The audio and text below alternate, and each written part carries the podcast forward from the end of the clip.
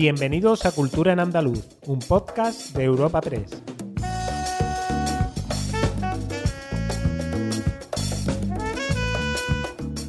Os damos la bienvenida a Cultura en Andaluz, el podcast de Europa Press Andalucía en el que presentamos las novedades culturales más destacadas de la semana. Soy Noelia Ruiz y tengo al otro lado del micrófono a mi compañera Esther Falero. ¿Qué tal, Esther? Hola Noelia, cuéntanos, ¿qué comentaremos hoy?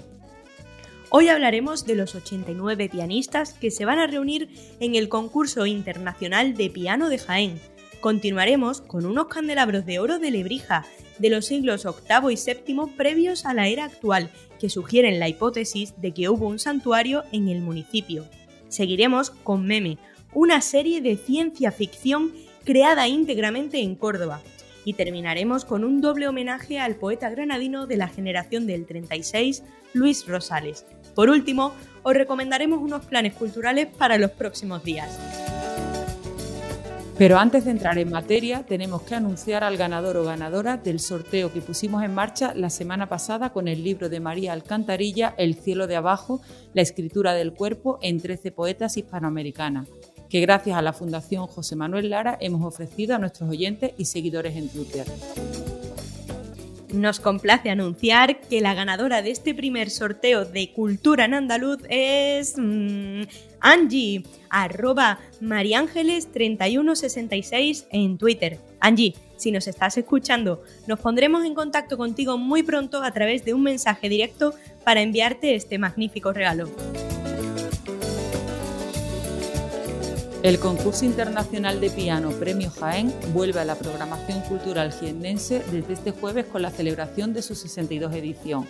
En ella se ha alcanzado récord de pianistas inscritos con un total de 89 de 22 países de los cinco continentes. La Diputación de Jaén ha retomado la organización de este certamen, suspendido el año pasado debido a la pandemia de COVID-19. Esta es una de las actividades culturales más importantes y de mayor prestigio de todas las que se realizan en la provincia. Es el primer certamen pianístico que se vuelve a celebrar en España desde el inicio de la pandemia. Albert Atenele estará una vez más al frente del jurado, integrado finalmente por pianistas y concertistas de cuatro países distintos. El nuevo Teatro Infanta Leonor, con un aforo limitado aproximado a 340 butacas debido a las restricciones sanitarias, será escenario de todas las citas y las distintas pruebas de esta edición. La primera fase eliminatoria del certamen se llevará a cabo entre el 9 y el 11 de abril y la segunda los días 12 y 13. Como novedades, la prueba semifinal, dedicada a la música de cámara y en la que estará de nuevo presente el prestigioso Cuarteto Bretón, se desarrollará a lo largo del miércoles y jueves de la semana que viene. Aunque se podrá asistir de forma presencial, la final y semifinal serán también retransmitidas por primera vez a través del canal de YouTube de la Diputación de Jaén. Escuchamos al presidente de la Diputación, Francisco Reyes. Primera vez, la final se va a celebrar un sábado, el día 17 de abril, y también será la primera ocasión en la que esta prueba contemos con como orquesta que acompañará a los finalistas a la Filarmónica de Málaga, dirigida por Salvador Vaz. Un conjunto de candelabros de oro labrados entre los siglos VIII y VII previos a la era actual y descubiertos en 1923 en Lebrija, en Sevilla, estaría asociado a un centro ceremonial o santuario coetáneo.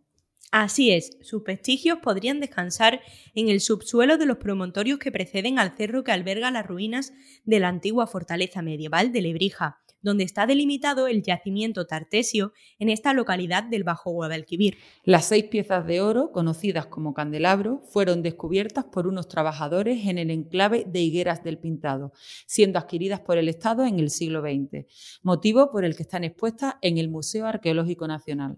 Aunque las piezas fuesen calificadas popularmente como candelabros por su similitud con tales objetos del mobiliario doméstico, lo cierto es que las investigaciones científicas han descartado que tales piezas fuesen usadas para dicho fin.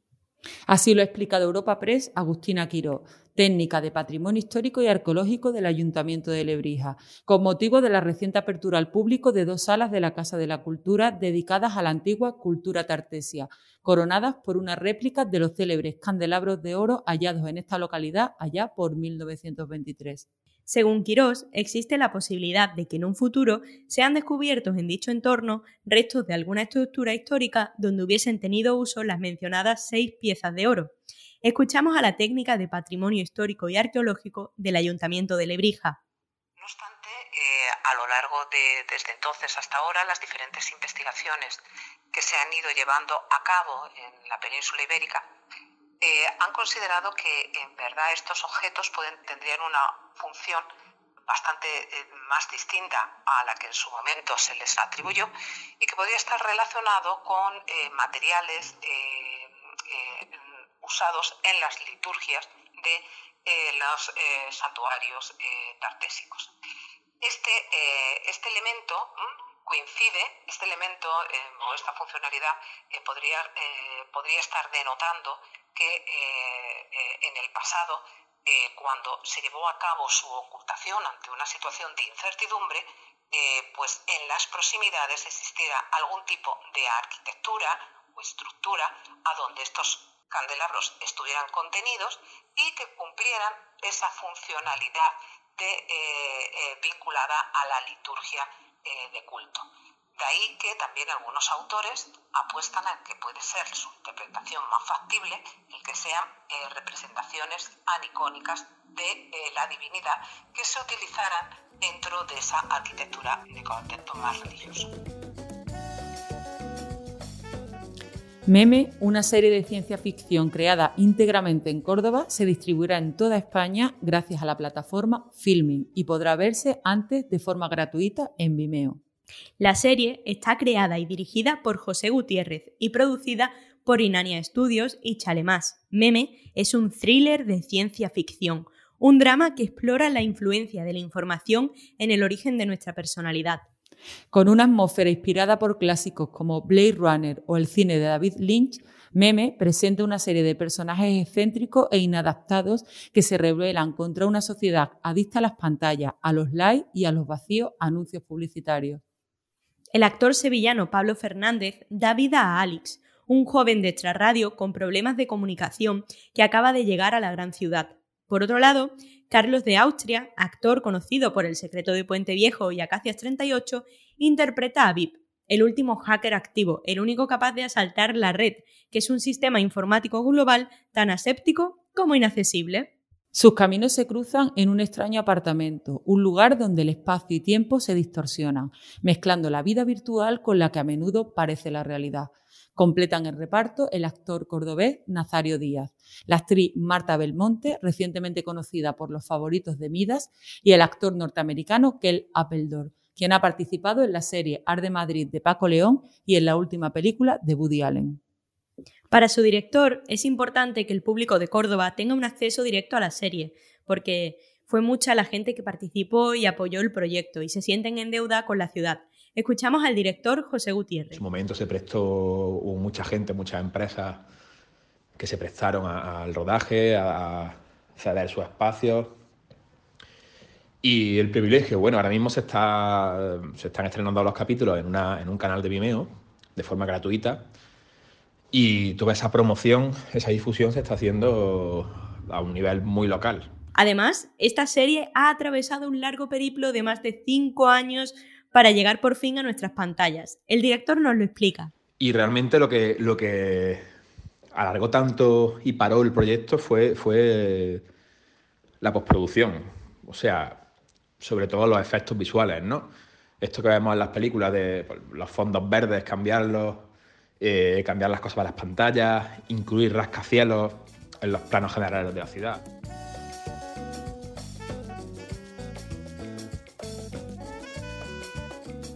El Instituto Cervantes ha rendido este lunes un doble homenaje al poeta y ensayista granadino de la generación del 36, Luis Rosales, quien también fue Premio Cervantes 1982.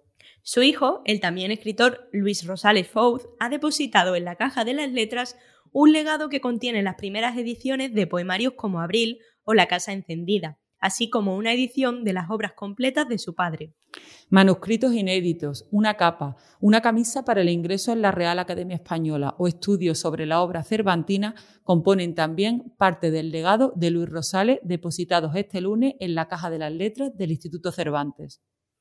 Las primeras donaciones a la caja han correspondido a cuatro manuscritos del poeta, escritos de su puño y letra, de los que tres son inéditos y el otro fue publicado en el libro de las baladas y romance de colorido. Posteriormente, el hijo de Rosales ha introducido en la caja un sello postal que hizo Correos en 2010, en el centenario de su nacimiento. Luis García Montero, director del Cervantes, ha presentado el acto en que además de los autores también han participado Chelo Candel, poeta y profesora, y Jorge Jiménez Zumalacárregui, director del Centro de Bucarest, cuya biblioteca lleva el nombre de Luis Rosales. Su hijo ha recitado el poema Palabras para iniciar una despedida, que le escribió su padre cuando a sus 18 años se marchó una semana de vacaciones a Galicia. Escuchamos un fragmento. Ya no tengo nada que esperar y al filo de la vida quiero despedirte, hijo. Contigo me espera cuanto ya he vivido. Cuanto tú vivieres, me espera contigo. Mis ojos te siguen cuando ya te has ido. Te siguen mis ojos. No puedo seguirlos. Me duelen los años que no te he tenido. Vívelos de nuevo como puedas, hijo. Vive como puedas lo tuyo y lo mío desde que tus pasos me abren el camino, casi estoy viviendo.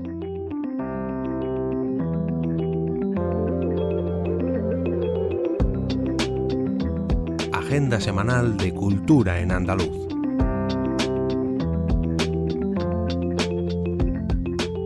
Esther, después de este repaso por las noticias culturales, ¿nos recomiendas algún plan? El miércoles tendrá lugar en Tomares, en Sevilla, el pregón de la Feria del Libro, que correrá a cargo del escritor Lorenzo Silva. Esta feria, de la que la Fundación Lara es entidad colaboradora, reunirá en la localidad sevillana a destacadas figuras del mundo de las letras españolas. Para los hiennenses os propongo la exposición Miguel Hernández Contemporáneo, que se puede visitar en el antiguo Hospital de San Juan de Dios de Jaén.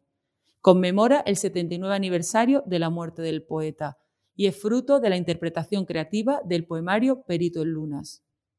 En Málaga, el Centro Cultural María Victoria Atencia acoge este viernes el Festín de los Cuerpos, un montaje de la compañía Danza Mobile e Incubo Teatro. Es un espectáculo inclusivo de danza moderna y contemporánea donde intervienen intérpretes con discapacidad. Los gaditanos pueden este viernes y sábado disfrutar de La risa que se desangra, un espectáculo flamenco de Anabel Rivera, en la sala central lechera a las 6 de la tarde. Para los sevillanos, el escenario del Teatro López de Vega acoge este sábado la ópera Marí, fruto de la primera colaboración entre el Teatro Real y el Teatro de la Abadía. El montaje retrata y visualiza la tragedia de la mujer contemporánea a través del texto escrito por la dramaturga Lola Blasco. Para los onubenses tengo un planazo para este sábado, en el auditorio de la Casa Colón. Se trata de Blablacoche una comedia sobre un viaje que empieza de una forma muy divertida, pero que se complica por la aparición de un peligroso asesino en serie. En Córdoba, este domingo, en el Teatro Isabel la Católica, se presenta el concierto Carlos Cano en clave de jazz, donde la contrabajista y arreglista Julia Valle ofrece una propuesta musical novedosa y atrevida, pues nunca hasta ahora se había llevado a Carlos Cano al registro de jazz. En Granada, el Museo Casa de los Tiros acoge una exposición de carteles y revistas de los siglos XIX y XX. Esta muestra, que permanecerá abierta al público hasta el 6 de junio, constituye una valiosa aportación a la comprensión de la cultura granadina de mediados del siglo XIX. Para los almerienses, hasta este viernes se pueden acercar a uno de los mayores misterios del cristianismo, a través de la exposición El hombre de la sábana santa. La muestra se encuentra en el patio de luces de la Diputación por último, y para todos los amantes del séptimo arte, proponemos una clase magistral online de Benito Zambrano, uno de mis directores preferidos y responsable de títulos como Solas, Intemperie o La voz dormida. Será el viernes a las 6 de la tarde y se titula Errores y aciertos de un cineasta andaluz. Todos los interesados pueden inscribirse en la web de la Unión. Disfrutad, os recordamos que cada jueves os ofrecemos una nueva entrega de Cultura en Andaluz.